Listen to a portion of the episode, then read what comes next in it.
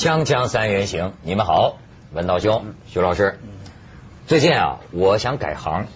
嗯嗯，我呀想当这个新闻播音员。为什么？就不想干这个了。你原来也当过啊？当过，后来因为这个观众投诉就下课了嘛。啊，对对对。观众投诉说我播新闻，新闻不可信。说我播什么都像是骗人的。但是我还是想当新闻播音员，省事儿啊。你做咱这节目，什么这一大堆材料，你得你得看呐，你得背呀，你得消化呀，太费劲了。一个人等于新闻播音员也得看，你不知道？新闻播音员我可知道。新闻播音员这呲那个那个，但你毫无准备，比如说一下子不小心断了或什么，那不就这个都一片空白吗？哎，我当年就播《时事直通车》，这有那幕后新闻啊。现在凤凰先进了，就是都是电脑化，这个自动提词器叫 Auto Q 是吧？对。它我那个时候是脚踩的。嗯，那脚一踩这个纸啊就会往上走，然后呢，但是去广告的时候啊，我需要把它倒回来先看一遍嘛。它那个脚踩的有个键，这么放就是倒放，这么放就是顺放，你知道吗？但是我倒放的时候我忘了，就是在开始的时候我忘了把它恢复回来，所以一直播的时候我一踩，哎，怎么这字儿越来越少啊，越来越少，突然没了那张纸，你知道吗？下一条新闻是什么？你看。这充分显示出我那个时候就有这个主持娱乐新闻的才能哈！我这你知道我就会紧急应变呢。我说下一条新闻是什么呢？您看看就知道了。所以播新闻啊，当新闻播音员。因此今天呢，咱们这个操练一下啊。我我我播一播，你们俩感觉怎么样啊？呃，这条新闻来自于十二月十八号的这个生活报啊。在十月举行的全国十运会上，因兴奋剂检测呈阳性而陷入尴尬处境的我国著名长跑运动员孙英杰，于本月十六号在五大连池市秘密打赢了一场官司。注意啊，是秘密打赢了一场，没这么播新闻的哈。从而 证明了自己的清白之身。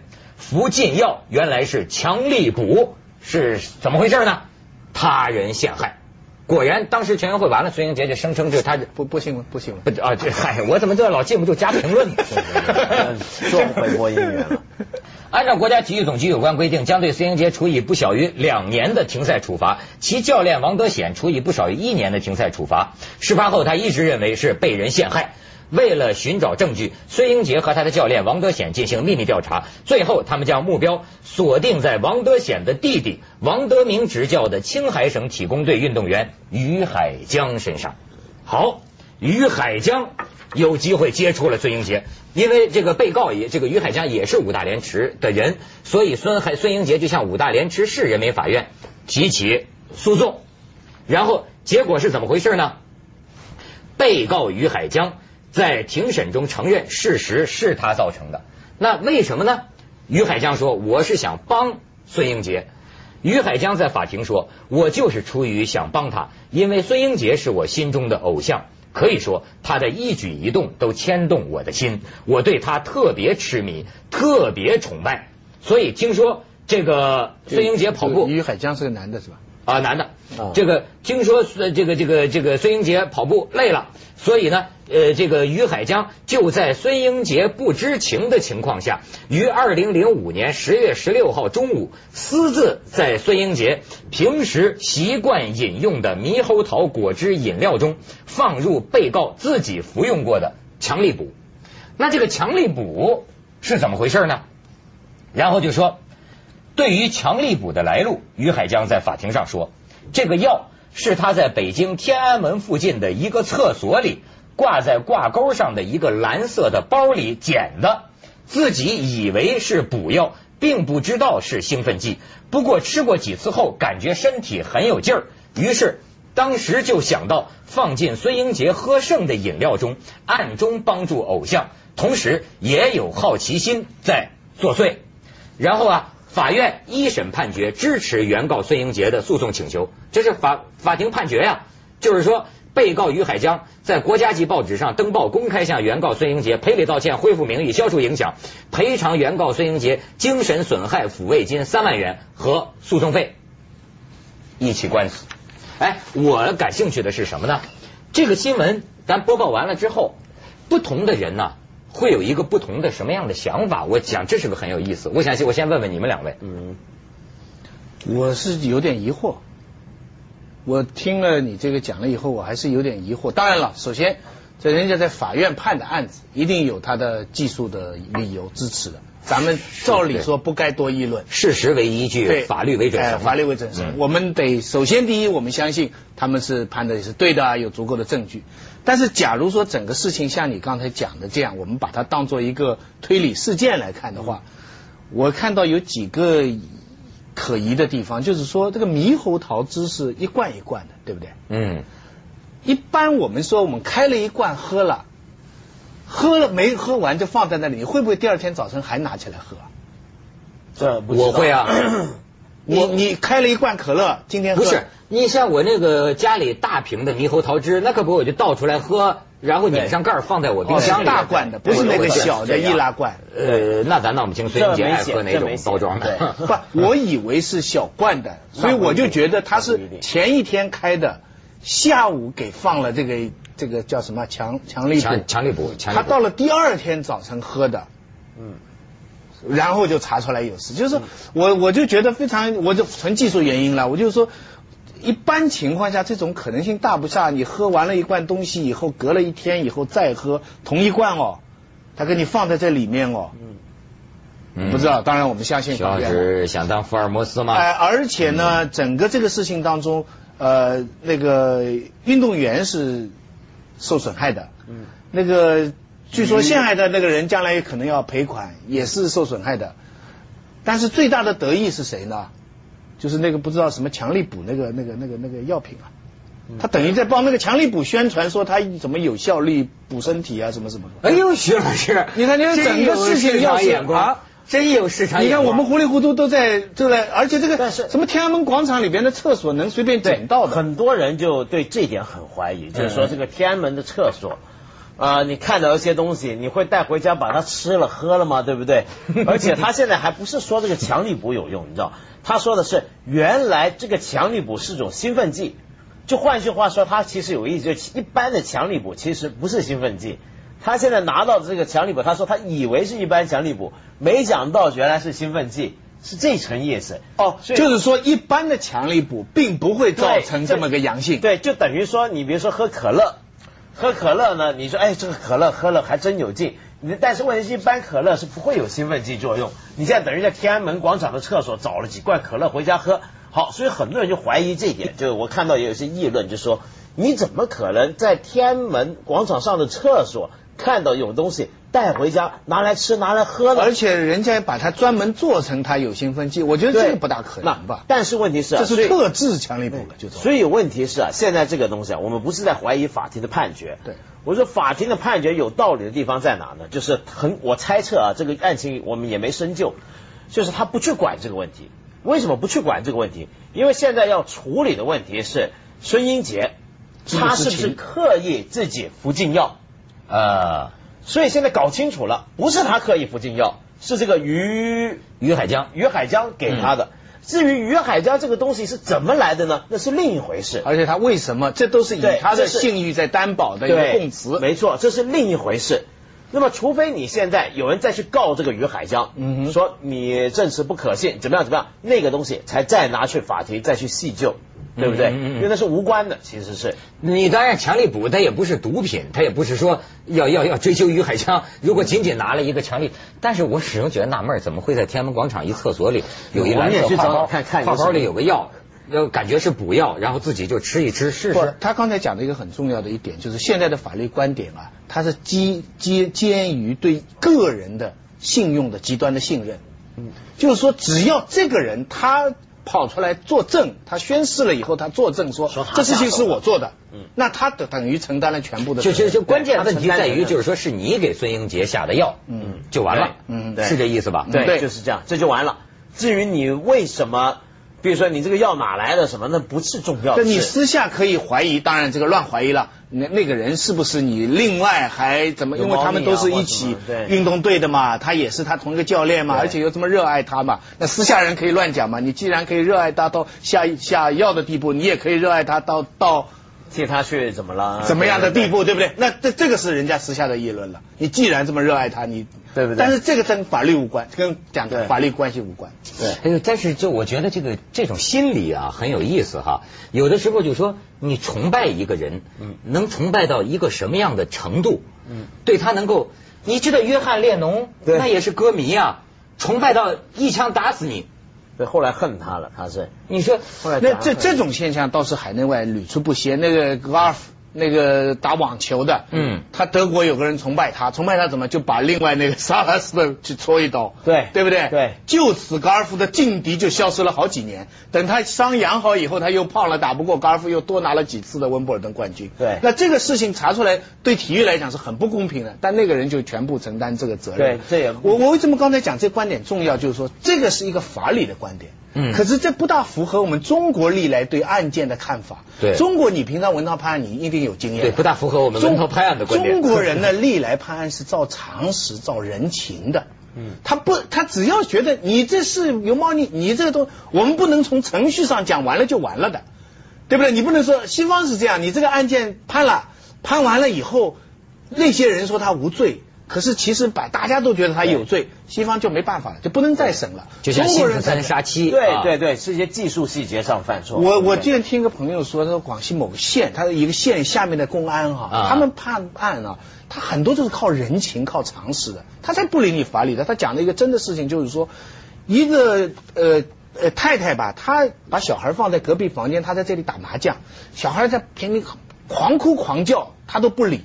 最后那个等他去的时候，那小孩就被狗被被狗咬的只剩骨头，就是啊头骨都见了。嗯但是然后这件事情发生以后，她老公回来嘛，就把那个女的哈，就两个手绑起来，啪两个手砍掉。哇，神人都知道她的两个手是她老公砍的，公安就不管，因为大家都觉得谁都知道这个线，谁都知道，因为他们觉得活该嘛，你这样的老婆，你这不斩她，而且那个老公还有挺有派头，斩掉了以后你的一辈子我负责，就。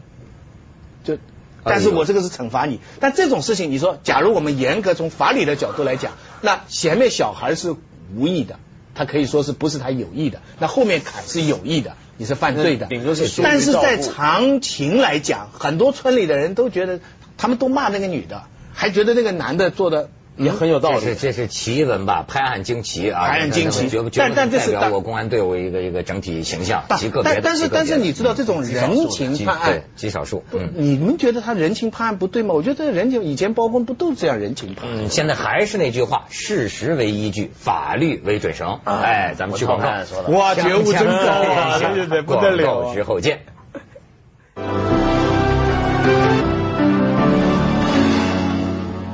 徐老师想弥补一下。对对对对，声明一下，刚才传闻的这件事情是多年前的事情哦哎不是最新的事情。对对对，现在。但是呢，我只觉得呢，嗯就是说中国人历来对判案的事情，他不是照着一定的死规的，他是按照常识人情的。因此，以我我也中国人吧，所以你一到了美国，你一看他们的很多司法案件呢，你就觉得真荒违唐，反常识，真荒唐。一老太超级市场门口，啪跌跤了，嗯你窦文涛你看见了，哎呀，你就扶他，事后你就收到告票了。你在没有受到授权的情况下，接触了这个老太的身体之后，她的病情的情况，她的家属都可以告你。哎，你就是你你说以中国人的讲法，你这荒唐吗？中国也出过这种事儿啊，现在也有所以不敢见义勇为嘛啊。这这这发发现这个出车祸撞撞倒了，那司机逃逸了，这个人救到医院，最后醒过来就说是他撞的。哦，啊，这还好，这还好还好，这还讲得清楚讲的清楚，说是他撞的，但是他刚刚说那个是什么？就是说这个你想好心救一个人，嗯，但是因为你救的这个行动促使他的伤势可能有点变化了，他就能告你，而且他是愿意告你。而且美国常常出现这种情况，就是比如说你家门口就是有个小偷来偷你家的东西，偷着了，但是临逃走的时候翻这个围墙出去摔着了，那么他呢，固然你可以告他偷东西啊，这个警察会逮捕他，但是呢，他因为控告你家的这个建筑物啊或者各方面路面上面的问题，导致他身体伤残而获得的赔偿说不定更大。对对对对对，美国的现在很多这种快速面啊，这些饮料，你看到上面都写明说明了，小心烫着啦，什么什么，就是有过这样的官司嘛。是是是是是。对不对？不过这个事儿啊，你看我想到的，除了你们刚才说的之外，我是想起啊，这个咱们可以探讨一个问题，就是这个人呐、血肉之躯啊，最后有没有极限？嗯前一阵儿啊，哦，你说就是运动员跟药物的关系对是吧？嗯前一阵儿啊，这个我我碰见一个体育界的人士，这算是专业的搞体育研究的哈。嗯他他跟我说，我真不知道这个，我过去听了这个观点，但我真不知道是不是真的啊。完了，这全听他们这么一说。他说这个在不少项目上，上个世纪的记录就已经达到了人的体能的极限。他说未来的世纪拼的是什么？拼的是药。就是拼的药，这就是公开的秘密。他说，那么说拼药是什么意思呢？拼的就是科技，拼的是科技。比如说他讲了，他说有些非常发达的国家，科技水平高的国家，他研究出来，因为你这个药检，你这个禁药，你总是得等它出来了，你才能发现，就跟咱们禁毒一样，总是有一种新型毒品出现，造成危害，你再发现再去查嘛。而如果你的科技水平领先别人一大块的话，你研究出来了。目前这还是一种未知的东西，查不出来嗯查不出来的。于是呢，你先使用，夸他你就破了记录了。然后到后来，等它慢慢的普及开来的时候，哎，你又提出这是禁药，开始查。然后呢，你再推出你的新一代的科学研究。所以他说呢，单纯的人的体能极限，在某些项目上，实际上已经到了极限了。嗯，再往下，你你现在讲什么更高、更快、更强，你就是实实实际上拼的是科技。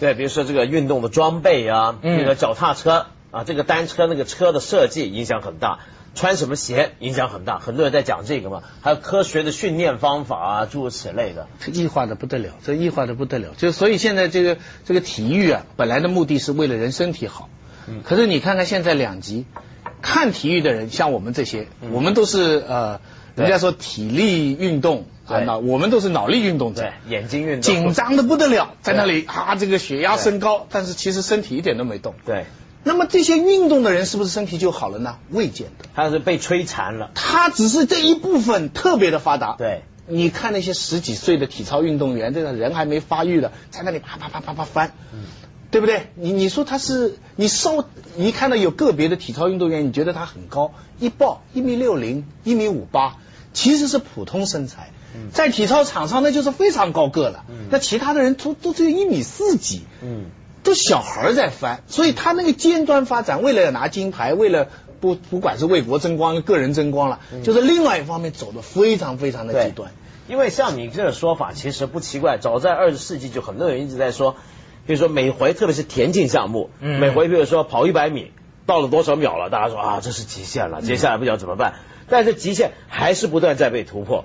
那么这个突破的过程照他的说法就对。药物不断在我你不知道是药物还是有人说是从研究训练科学的训练过程。对，然后科学饮食的过程，这总是有人去发展的。但是问题就是，呃，这种训练啊，它训练出来的并不是一个良好的身体，它训练的是一种特殊的身体。对，达到某种运动的目标而打造出来的身体，超人的身体，超人的身体。那么，所以很多运动员啊，其实是顶尖的运运动员，比如说奥运金牌得主，其实他身体并不好，老着他病痛很多的。那么，就像徐子东讲，我们很多观赏，现在很多人看运动是变成观赏者，我们不是搞运动的人，所以现在我们社会就分成两种人，这个身体。而且呢，这个现象也不单是体育。我现在发现这个现象在很多行业都存在嗯。比方说，你你本来写文章是为了表达你的观点，嗯哼，可是呢，你后来才发现它有一套竞赛的原则。比方说，某一种学术的，它是特别计分的。你在一般的杂志它是少分的，嗯那时间久了以后，你知道人会怎么样？就像运动员一样，我会按照他的标准去训练我自己。对，啊你明白没？我在一流的杂志发两千字，抵过我在二流的杂志发两万字。对那我不省了力了，我干什么发两万字？我我尽量到一流的杂志发三篇两千字的，我接下来就算多少多少分。这不单只是学术，很多方面都这样对。因为这个牌理规定了。因此，人呢就照着这个牌理去训练自己，对渐渐渐渐的异化，就离开了你做这个事情、做研究、做体育的最初的目的。对，徐老师又在揭露学界黑幕了，很好嗯，锵锵三人行，广告之后见。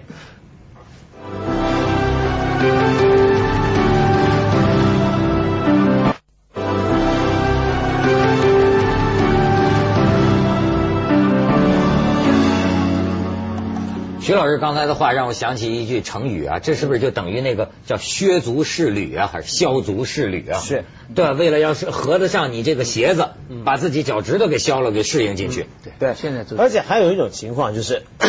你刚刚说这个体育界人士这番话，让我刚刚跟徐老师我们记者在聊我都觉得有点恐惧。恐惧，恐惧什么呢？就是呃，我发现这是中国很流行的一种想法。其实很多中国的一些的某些界别的人就会说，其实某种标准我们要去做已经是不可能了。比如说我举个例子，像体能上面我们已经到达极限了，所以接下来就要拼药物了。结果体体能那方面就放弃了。但其实你拉开来看的话，我们中国体育界体能方面还是有很多要加强的地方，特别是竞技比赛，特别是竞技比赛，特别是集体的那种竞技比赛，比如说像足球，对，我们的足球运动员这个体能，你说这叫到了极限了吗？就是说不吃药，你该跑那么快，你也没跑那么快，对，人人发强力补也没用，对 对，这不是还不是个吃不吃药的问题，所以我觉得。